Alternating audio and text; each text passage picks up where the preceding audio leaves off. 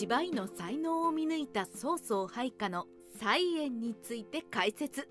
就職面接は非常に難しいものです。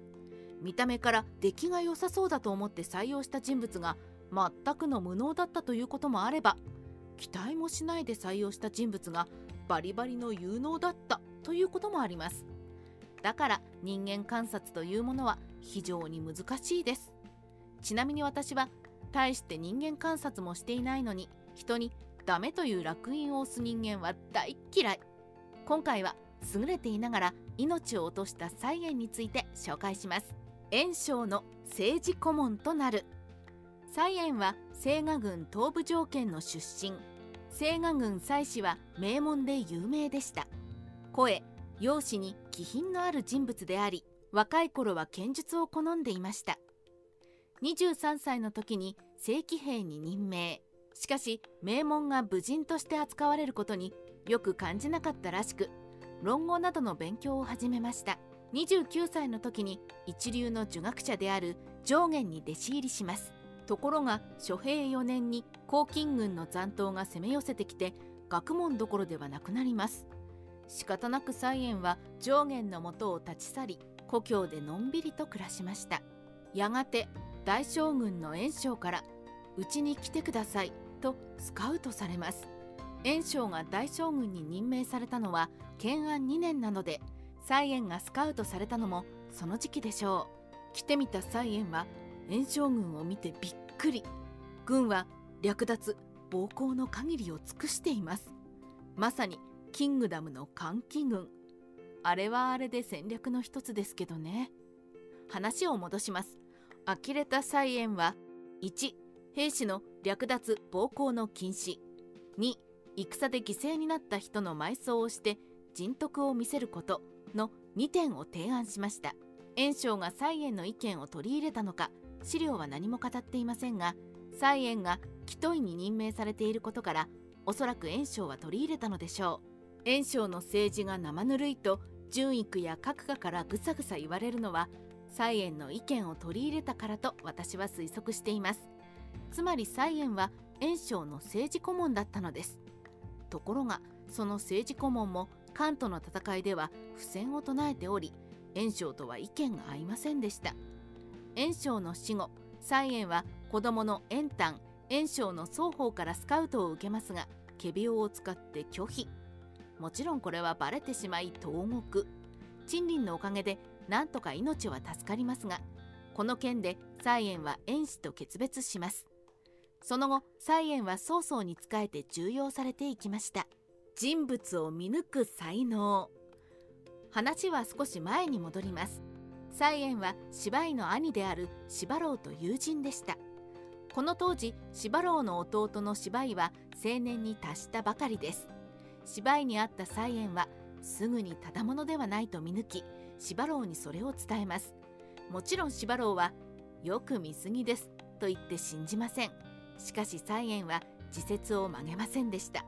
後に芝居が職の北伐を防いだり義の政治の中心的存在となり精神の基礎を築くことになったのは説明不要です。こんな話もあります。蔡園のいとこの蔡林は才能はあったのですが目立たないことが原因で親族からバカにされていました。だが蔡園だけは必ず成功すると予測していました。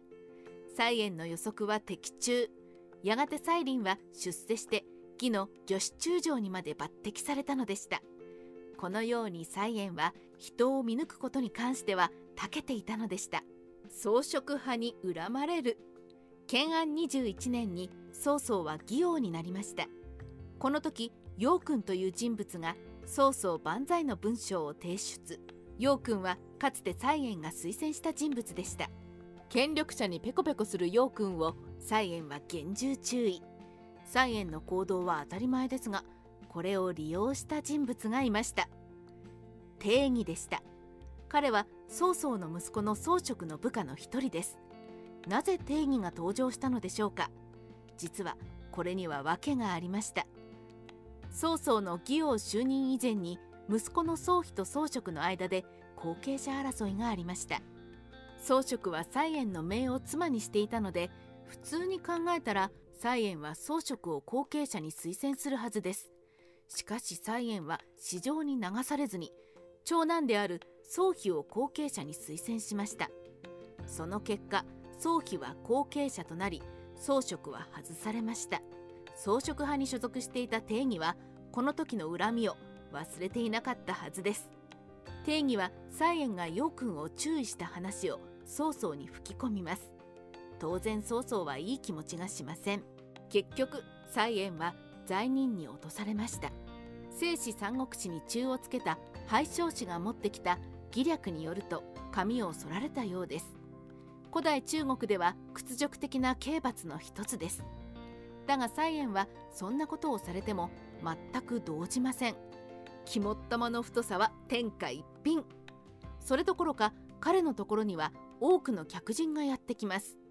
蔡英の人望の厚さに恐れをなした曹操はとうとう自害を命じます。蔡英は逃げも隠れもしませんでした。命じられた通り自害して果てました。去年54歳。三国志ライター明の独り言。蔡英が亡くなっても清賀軍蔡氏は途絶えることはなく繁栄していきます。北義では蔡公という名宰相を輩出します。彼は北義の歴史を石碑に刻んで一般人にさらしたことから皇帝の怒りに触れて処刑されます。しかしそのようなことをしたにもかかわらず清賀軍蔡氏はますます映画を極めました。